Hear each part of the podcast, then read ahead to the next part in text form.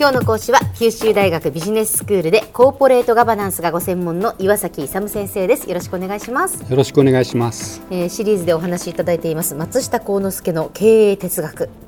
まあ、あの本が出ておりましてでその本に基づいてお話をしていただいているんですけれども、はい。はい、その哲学の内容を見てみると、まあ、大きく5つに分けられると、ね。えー、1つ目が宇宙観。そして2つ目が人間観。そして人生観社会観政治観というその大きく5つに分かれて。で人間観よりも先に宇宙観が来ているんだ自然宇宙の法則というねうんね、あのお話が、まあ、最初に来ているということで、えー、まずはその宇宙観についてお話をしていただいているんですけれどもこれまであの繁栄のもとい生成発展大義の意義そして調和の本質まで伺いました。今日は自然の恵みという項目ですけど先生。はい。自然の恵みという項目なんでこれ別にですね特別なあれがあるわけではないんですよ、この自然の恵みというとその私たちがこの日常感じているその太陽のその光であったりその水であったり緑であったりっていうそういうその空気で当たり前のように身の回りにある自然の恵みを感じじるっていうことですか？そうそうそうそう、まあ、自然の恵みをですね素直に感じてですね東洋人というか日本人というのは、まあ、要するに自然と一体化するっていうのは調和化するっていうのは非常に西洋と比べてですねあの東洋人の方が自然と、まあ、一体になってるという感じがあるんで、まあ、あんまりこう違和感ないと思うんですけど、まあ、これ特別なんじゃなくて、まあ、あの素直にですねそのまま自然の恵みをまた感謝して受け入れて生活に取り入れていただくことがですねでそういうふうにやっていただくことがあのいつもやってるです、ね、PHP で繁栄平和幸福のあの元になるというふうなことなんですよね。それでまず3つのことを言ってるんですけど、す、べ、てのものは大きな自然の恵みによって生かされているということですね。で子がですね母の愛を慕うところに喜びと成長があるように人間は自然の恵みを感謝して生かしていくところに繁栄とか平和とか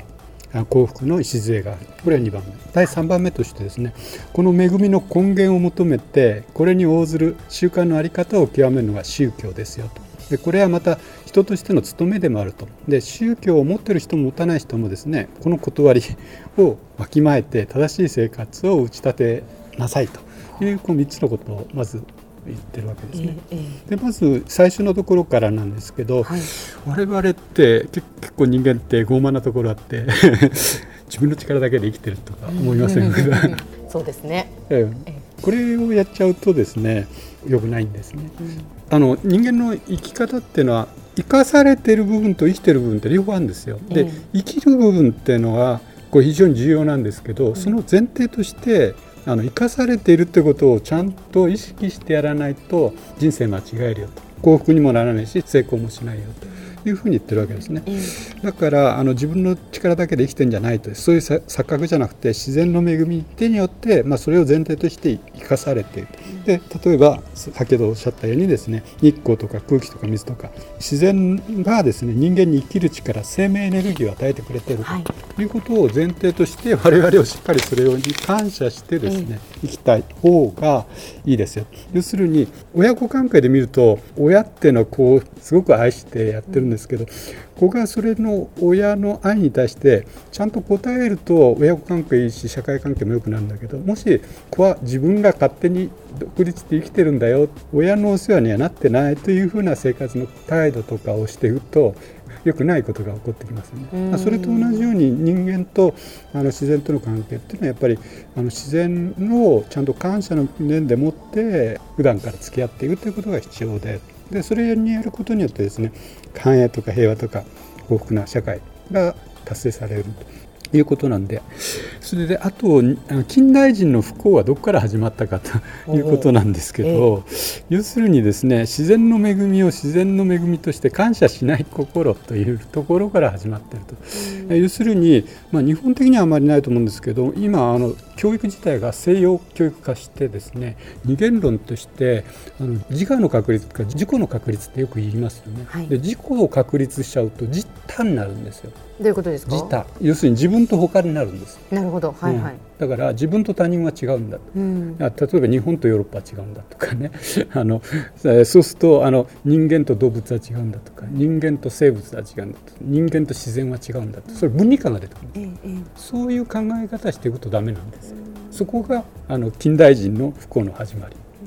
だからそうじゃなくて松下幸之助が言ってるのはですねその母子分離じゃなくて母子一体なんですね。でちょっと仏教哲学的なところでいくと自体一如っていうんですね。で自と他が一緒であると。即で一緒であると。でそれっていうのは人間の時もそうだし動物もそうだし植物もそうです。鉱物もそうだし要するに大自然そのものも自体一如なんです、はい、それが根本原理なんですけど、うん、まあ、そういうふうにやっていくとですね全体的にうまくいく。と調和が取れてですね幸福とか平和になってくるんですけど自体が分離した場合例えば今問題になっているイスラム国とその他って自体が分離してるんです。イスラム国とその他。でもう戦争状態ですよね。この前テロあったけど。あれって要するに分離してるわけです。だから分離すると対立になって争いなんですよ。からその分離とか対立やるとですね不幸な結果になるというのは目に見えてるんですよね。だからそうじゃなくて母子分離じゃなくて人間と自然っていうのは一体であるという考え方をまず根本にしなさいであと3番目が恵みに応ずる態度っていうことをですね普段から身につけてやりなさいよということなんですね、はい、まあ、それが非常に重要であると。その先生そのまあ自他とおっしゃいます、自他一如、でも自分を持たなくていいということではないんですよね。しっかり持つんだけど、ええ、あの常に考え方としては他人のことももう100%考慮す。る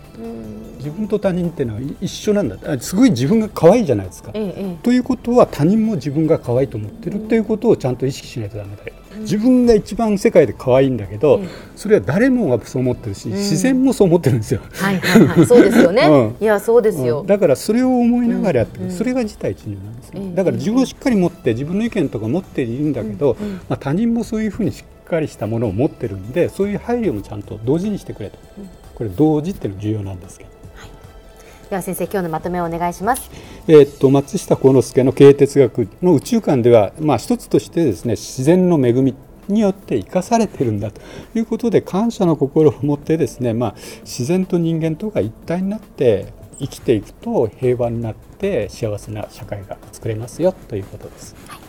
今日の講師は九州大学ビジネススクールでコーポレートガバナンスがご専門の岩崎勇先生でしたどうもありがとうございましたありがとうございました